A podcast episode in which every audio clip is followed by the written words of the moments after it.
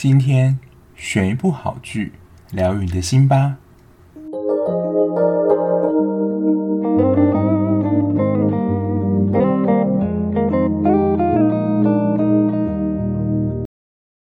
Hello，大家欢迎回到陪你追剧的单元啦。今天要聊的是《机智医生生活》第六集。不过大家应该可能也发现了，就是第七集的上映时间，它是写八月五号。那据了解啦，就是在拍摄期间，可能因为疫情的关系，所以在下周呢是停播的。然后他说会播出特辑，但目前 Netflix 上好像没有可以看到特辑的地方。所以如果没有意外呢，就是陪你追剧的单元《机智医生生活》下礼拜应该不会有新的内容。那我在想说，就是我应该会介绍一部，就是我最近有存档的剧，比较短的介绍给大家，就是。维持在一个礼拜上两部片的频率。那本周呢，我觉得看了就是回忆满满。如果你是医事从业人员，不论你是护理师啊、物理治疗师，或是心理师、医师等等，在你正式职业之前呢，一定有经过一个阶段叫做实习。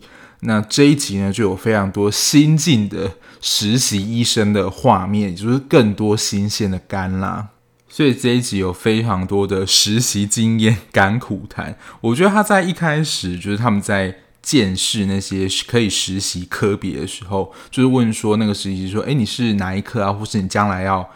选哪一个？”就开始打听嘛。然后在剧情一开始，我觉得他就蛮如实的反映现在当今医界医师缺的状况。他就说内外妇儿嘛，就是大家如果有关心。医学产业的新闻话，就知道说这四科的医师就是在选的科别上，就是人越来越少，可能大家都转去那个医美了，就是当然是可能赚钱比较容易啊，然后我觉得医疗的纠纷也会比较少，这是很现实上的问题啦。所以就在这四科内科、外科、妇产科、儿科，就没有人想要当这四科的医师，因为在剧情里他们是说这四科他们都会优先的去。算是实习见习嘛，然后再后来才选可能自己想要或是有兴趣的科别。我不确定在医师的养成过程是不是这样。不过就所有的医师人员里面啦，大部分的医师人员实习大家都是一年的时间，医师就非常的算特别嘛。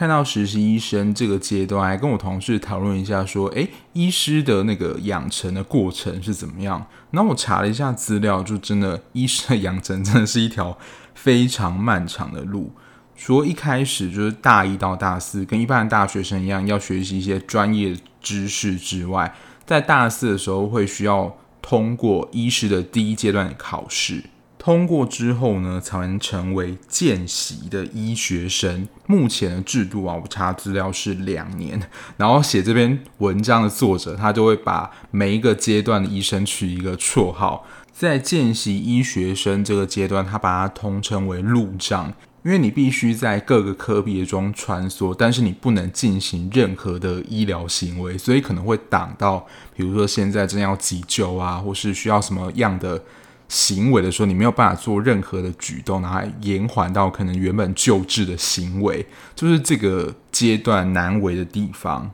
然后念了七年毕业后呢，要参加医师的第二阶段考试，那通过之后呢，才能拿到医师执照。不过拿到医师执照就是成为医师的入场券而已，接下来才要真正的进入医院的比较长期的生活。接下来就是会到不分科的住院医师，以目前的现行制度是两年啦，然后再来就是一段非常长期的时间，就是住院医师啊，住院医师大概要三到六年左右，然后住院医师的下一个阶段是总医师，他形容总医师的职位就是大的住院医师，也就是再上一个阶级啊，但这个总医师呢比较多，可能是担任在行政职这个部分。可能也比较多需要负起管理的责任，然后总医师这个阶段通常就会考过某一科的专科医师，然后到最后啦，大家比较常听到就是什么的主治医师，才算是这个部分的最后阶段。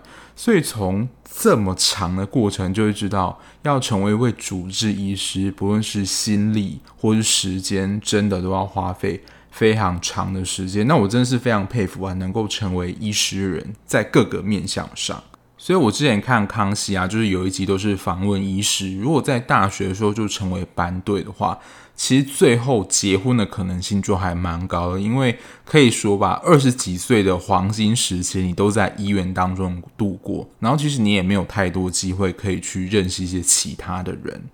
所以啦，这个时候呢，正缘我不晓得啦，就是他们认为感情已经稳定，或是。这段医师的过程，其实也没有太多机会可以去认识其他人。当然，我觉得也是他们对于彼此的感情够坚定，所以呢，可能隐隐的透露出想要结婚的讯息。然后他的女友冬天呢，我不晓得是不是已经通过刚刚那个住院医师的时期，应该是啊，就是已经过那个住院医师的时期，因为他在片中有说他当上了专科医师。然后这一次应该算是冬天成为主要开刀的那个人，因为之前都是看义俊动手术嘛。然后我觉得他的一个心态，我觉得是刚成为一个算是正式认可的专业人员也会有的心态，就是对于自己的自信心不是那么的肯定。就是前面不论你已经经过了多少次的见习，或者看家看了多少刀，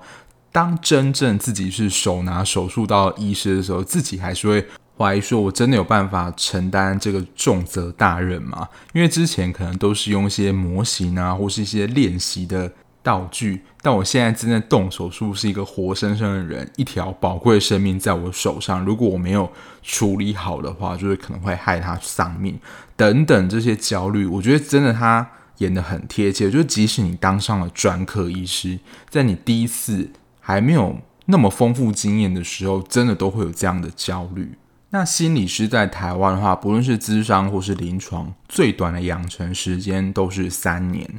那通常这个焦虑的阶段，就是大二的时候会有兼职实习，就你可能去一个机构学校去接案。那如果是临床的话，就会去医院实习。因为在学习的阶段，其实你的个案都是你的同学扮演的，所以你不会这么的紧张。可是，当真正的进入兼职实习的时候，你就会看到一些就是真正的学生，就是真正的个案来跟你谈他自己的事情，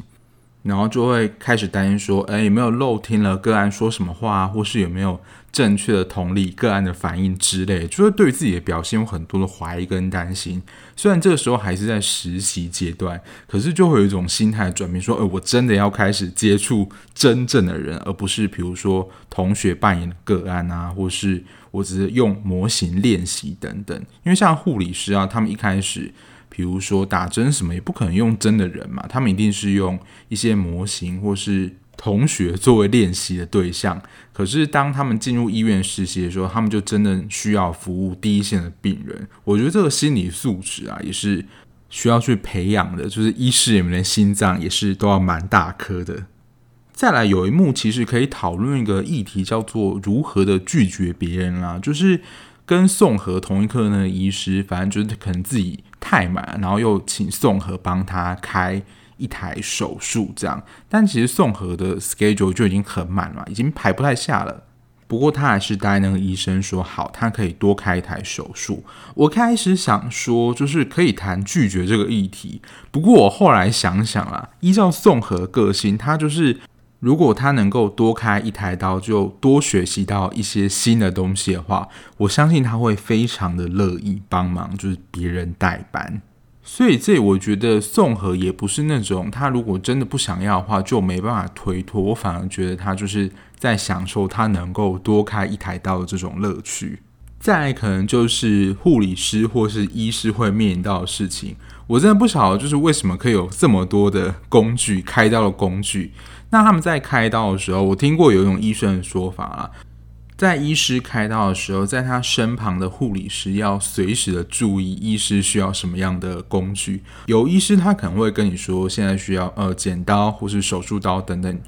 算是有蛮明确的指令，就不会拿错嘛。可是有医师就觉得他身边的护理人员就真的会需要通灵一样，在他没有说任何的话，没有下任何指示的情况下，你就要把正确的工具交到他的手上。然后如果这时候拿错呢？好一点的可能就是被骂。我听过啊，就如果拿错，他可能也不会反应，就直接把那个东西直接丢到某个地方，然后就你就要拿新的给他，不断的一直试。所以如果跟到这样的医师的刀的话，我觉得心脏也是要够大颗，真的非常的累。所以这一次在妇产科实习的医师，就是他们在看那个硕亨开刀的时候，明和还告诉他说，这个理查森。就是那个医疗器具，当然我不晓得敏和是怎么跟实习医生讲了，但很明显看到他理解到错误的知识。我想敏和意思只是说，当医师说可以拿开的时候，你就把那个医师从原本可能固定婴儿的地方拿开就好。但他是。除了把这个器具拿开之外，他人也自己走出去了。我相信拿开这个器具只是刚好到生产的某一个阶段而已，这个手术还没有结束。可是依照他这样的行为，应该是以为说，哦，手术就到这里结束了。我觉得这是理解上的落差，也没有谁对谁错啦，因为他可能理解到离开就是你整个人要离开，所以我觉得敏和作为。医院的学姐，我觉得她还是蛮贴心的，就是她后面不是有拿一个小纸条贴在这个实习医生的那个书本上吗？就说在他当时还在当实习医生的时候，可能犯了比他更蠢的错误。其实就是告诉他说，诶，这没有什么，就是在实习学习的阶段都会犯的错，那记起来就好，下次不要再犯。因为我觉得，就是不论是被批评或者这样指正。心里都会蛮挫折，然后产生自我的怀疑，想说我不是都已经念了四年的书，然后可能已经考过医师的第一阶段，怎么还会犯这么基础的错误？可是就真的你在理论上，然后真的到实务现场，我觉得还是有那个落差在。所以我觉得这个能够被鼓励的这样的行为，我觉得真的是非常的贴心。我觉得也会帮助实习生在实习阶段有更好的信心表现。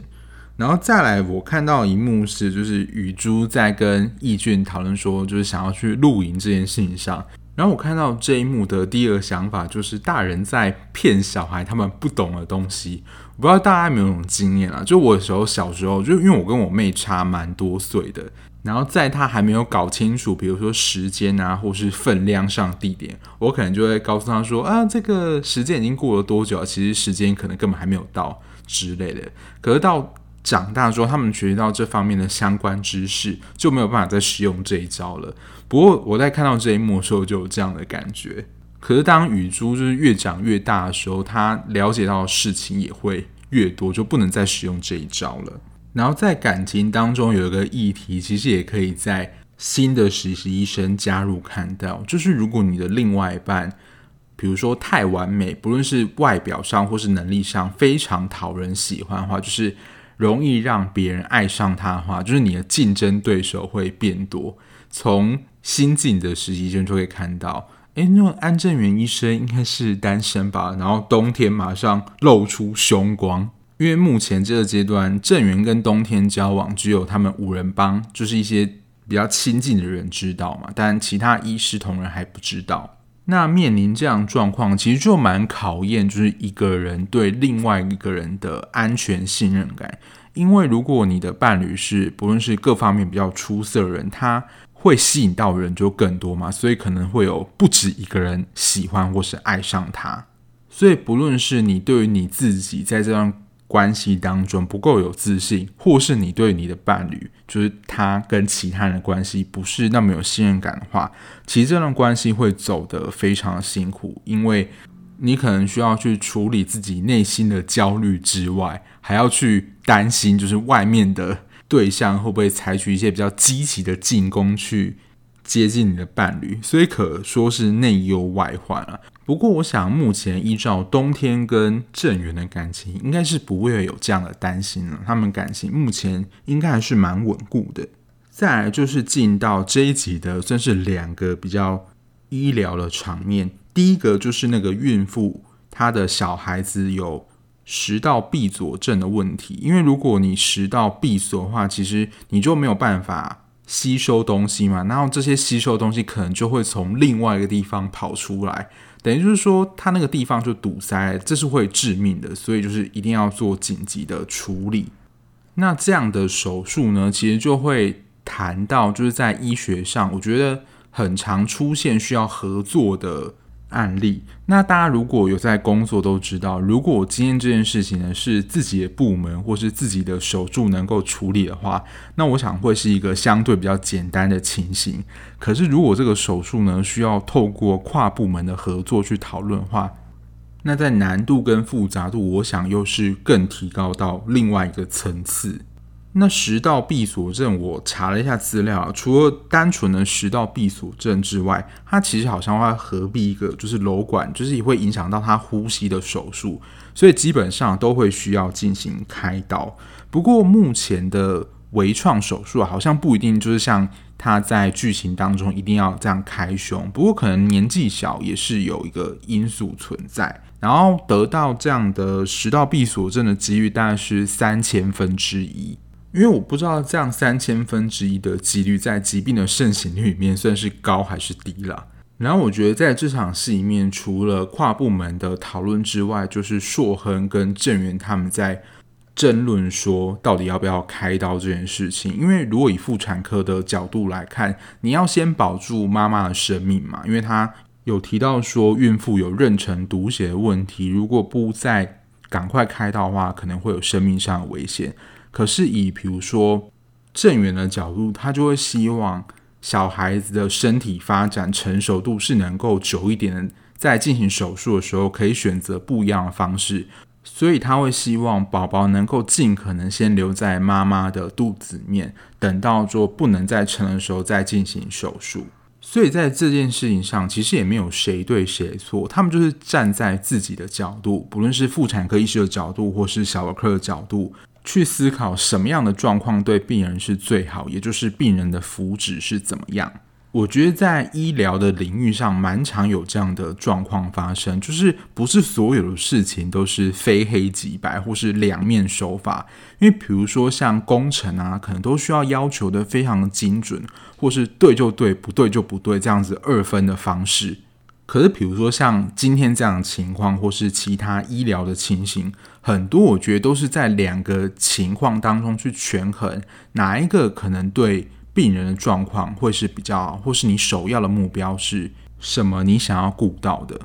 所以今天这个剧情来看。硕亨的病人就没有办法撑下去嘛，他就一定要先进行紧急的开刀，保住孕妇的生命。然后小孩子出来之后呢，郑源再想办法去评估婴儿状况，要以什么样的方式去开刀。虽然可能一开始的状态没有办法像郑源想的这么理想，维持到一定的周数再进行开刀，不过也就是算随机应变吧，就依照病人当时的情况去处理。然后这也是我第一次看到，我相信大家如果看过非常多医疗剧的话，手术室的场面其实也不陌生，就是在一般的开刀房，就可能墙壁是绿的啊，然后有很多灯具器械这样子，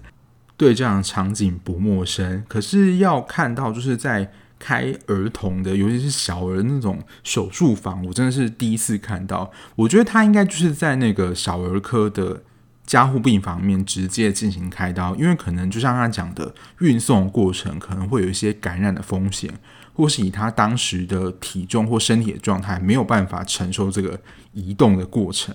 而且我相信小儿的手术一定是比成人难度高的，因为小孩子就是各方面都非常脆弱，所以真的力道就是要控制得非常小心，而且你可以说啦，真的需要比较温柔一点，因为没有办法像成人一样。用相同的力道或手法处理，我不确定器械有没有需要有特别的，还是跟成人用一样就可以了。如果有知道的听众，可以在底下留言告诉我。因为不过从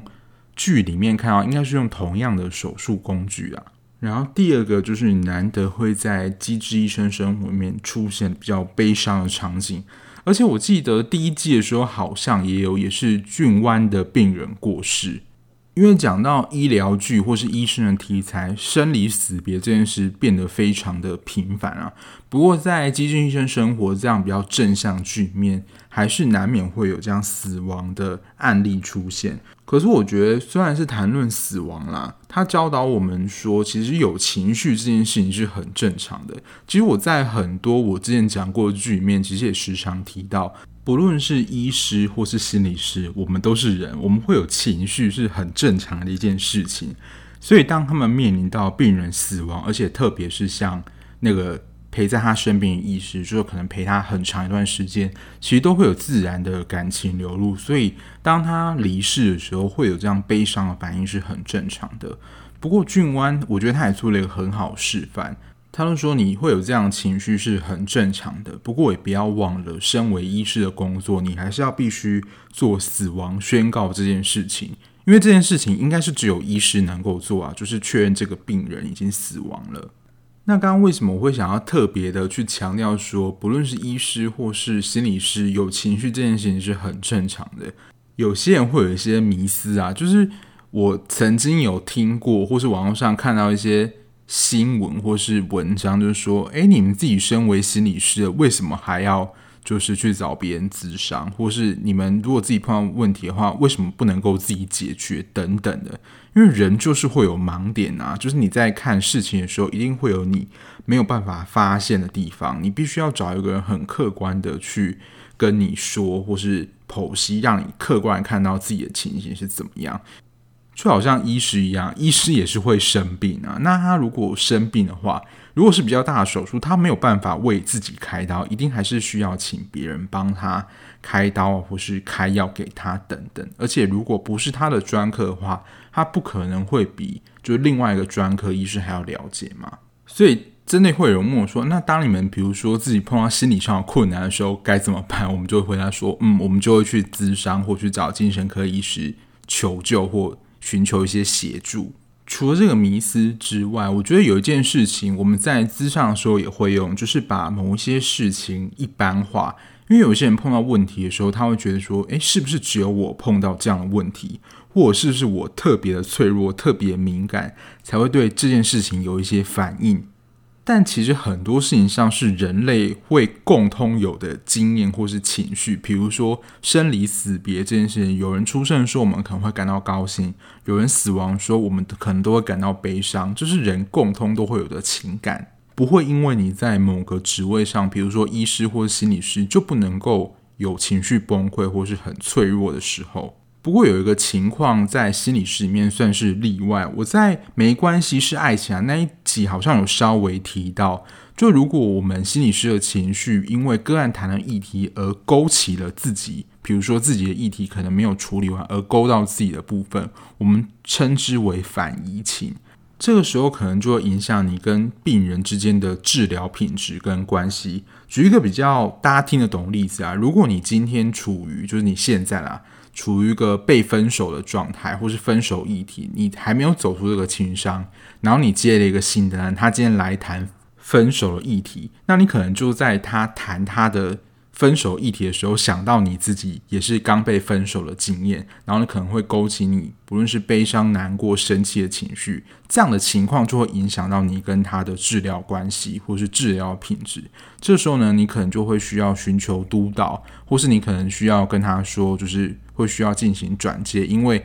因为在谈论这样主题的时候，勾起了治疗师可能情绪上的经验，没有办法很客观的去了解个案的情形，就会影响到治疗品质啊。所以，如果通常有这样反应情的经验，而且很严重的话，我们通常就会跟个案说，就是更换心理师的可能性，然后终止这个咨商关系。通常咨商师判定的方法，就是要自我觉察，说这会不会是自己的没有办法处理的议题？这算是刚刚讲的一个比较特殊的情况。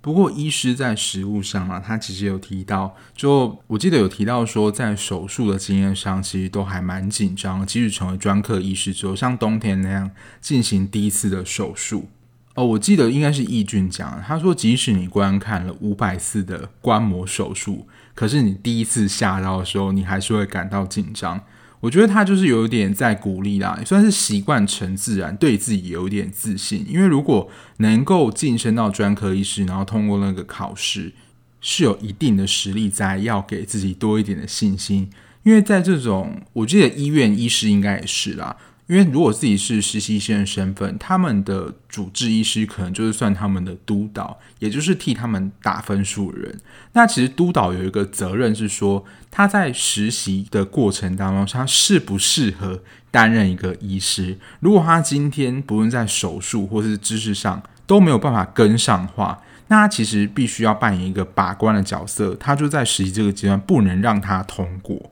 否则如果你在专业上没有办法判断正确的病名，或是手术上，如果你是个外科医师，连手术刀都拿不好。那这样谁敢让你开刀啊？如果真的这个督导放行了，让这个实习生通过，那我想才是真正的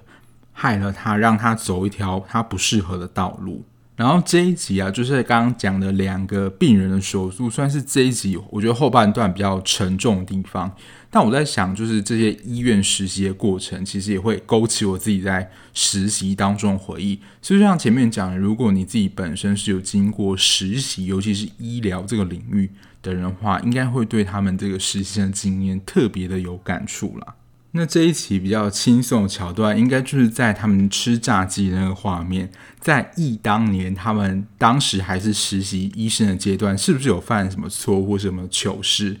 而且可以看得出来，就是宋和啊，或是君湾，他们对于之前郑源跟义俊他们在一起实习，其实是不知道的。所以呢，我们的开心果义剧呢，又移花接木了他自己犯的错误到郑源身上。因为郑源在大家的形象当中，还有他自己也觉得啊，可能是一个完美主义者，所以他是不可能犯这么低级的错误，就是把鸭舌棒拿成一个架子。我不晓得这其中的关联是什么，是他们韩语的意思，或是那个音听起来特别像吗？因为我想不到说这两个的东西的关联性是什么，因为差得很远啊。然后就回顾到他们年轻的画面，大家可以想想看，我觉得有时候在年轻的时候留的发型其实也都蛮可怕的。我觉得以他们现在来讲，义俊的发型跟郑源，我觉得郑源可能还比较没有差这么多。义俊的发型到底是怎么回事？但我想可能就是在那个年代就是流行这样吧。可是有时候如果我们就是到了一定年纪，拿出之前的照片来看，想说，呃，当时的发型怎么会是这样？因为各个年代或是不同年级，可能都曾经流行过某一个特殊的发型或是流行的发型。像我们那时候男生有时候还会离子烫或是玉米须烫，把头发打得非常薄，然后染。金色、棕色，就各种五颜六色的发型，就是我看到的啊。就是我个人是没有染过头发，也没有玉米须烫什么，但你就可以在各个，比如说同年级的同学当中，国中那个时候啊，都会有这样的发型。然后女生可能就是羽毛剪啊，或是你的刘海要剪妹妹头啊等等。可是到一定的年纪或是某个年代之后，就不会再流行那样的发型了。然后以现在这个年纪来看，就觉得有点可怕。不过这真的啦，我觉得如果是你是学生在听这个 podcast 的话，听起来有点像是老人在讲古或是忆当年啦。你现在能够变成就是比如说专业的医师、专业人员，每个人一定都会经过所谓的新手或是实习的阶段，在那个期间呢，就是你能够不断犯错跟学习的机会，而且是每个人都一定会有的。除非你是天才，而且啊，我觉得一定是你要在这个领域，我觉得一段时间之后才能够笑看，像宋和他们一样，已经当到主治或是干部级的医生之后，才有办法笑看。可能你在实习刚开始哦，那段犯错的时期，以像冬天他们可能还在住院或是专科医师阶段，还没有办法这么豁达跟洒脱。可是真的。只有当你自己走过之后，才能够去体会哦，原来过去那一些可能真的都没有什么，就只是一个很自然的过程而已。不过实习这件事情其实影响因素非常多啦。刚刚我们提到，其实都是在顺利的情况下，那其实会影响到实习。我觉得一个非常重要的因素就是带你的人，带你的人能不能够好好的指导你，然后会不会用权威来压你，其实也是影响着。你对这段实习过程的感受，所以也有可能在这段实习过程中非常痛苦，或是让你看到非常现实写实的一面，让你不想要成为这个专业的话，我觉得也是一段好事啦，能够提早看清。不过就是在这段的经验，可能也会影响到你对这段专业的观感。所以我自己觉得啊，有点像是生孩子的过程，中间真的会有碰到太多的困难。就当你生完之后，你会觉得一切都是值得的，只是有时候就会不免去回想说中间自己到底经历了多少可怕的事情。那以上就是剧情的部分啦，然后今天会想要特别提出来，就是他们在片尾唱歌的部分啦。之前几乎都是个人的独唱，然后这一次呢，终于是米多法拉索，就是大家的大合唱啦。虽然宋和在剧中的和音还是有点可怕，不过网络上呢已经可以找到就是。优美和声的版本，而且这一首的原 key 其实是我觉得比在剧中听到还要高的。可是这一首我就会觉得很像，不知道大家有没有看过《三个傻瓜》，就是印度一个非常好看的电影里面的一首《All Is Well》。像这一首曲就一直说哦，没关系啊，明天会更好之类的话，就是说其实你不用太担心，就是一切都会好起来的这种感觉。那这首歌的歌名，我真的是在听完当下马上去搜寻，就是 Wiki 去搜寻说，诶，有没有这首歌的歌名？就想要赶快听到正式的版本。我本来以为歌名会是没问题，就是 Kanchana 这样的语句，结果不是，它的歌名就是 Superstar，就是超级巨星。现在在网络上应该就可以搜寻到，就是一起合唱版本的。我觉得我对这首的喜好程度跟第一季里面的合唱歌曲。You to me, me to you 的喜爱程度是不相上下的。我觉得编剧在这一集选这首歌真的非常的合适，因为我想不论是实习医师，或是那些病人，然后他们生病离开的家人所留下的悲伤，都会经过时间或他们经过调试的状态，让他们的不论是生活或是他们成为医师这段过程。现在所发生的事情就是一个阶段，一切都会好起来，一切都会顺利的这种感觉。我自己是觉得这首歌非常的呼应，适合今天的剧情啊。那不知道大家的想法是怎么样呢？那以上就是今天的陪你追剧《机智医生生活》第六集的内容啦。不晓得还喜欢今天的讨论吗？那节目最后不免俗跟大家说一下，如果你还喜欢这样子聊剧的 podcast 的话，不论你是用哪一个收听平台，Apple Podcast、Spotify、SoundOn 或是 Mixer Box，按下追踪就能在我上片的时候收到讯息喽。那我们下一节目再见啦，拜拜。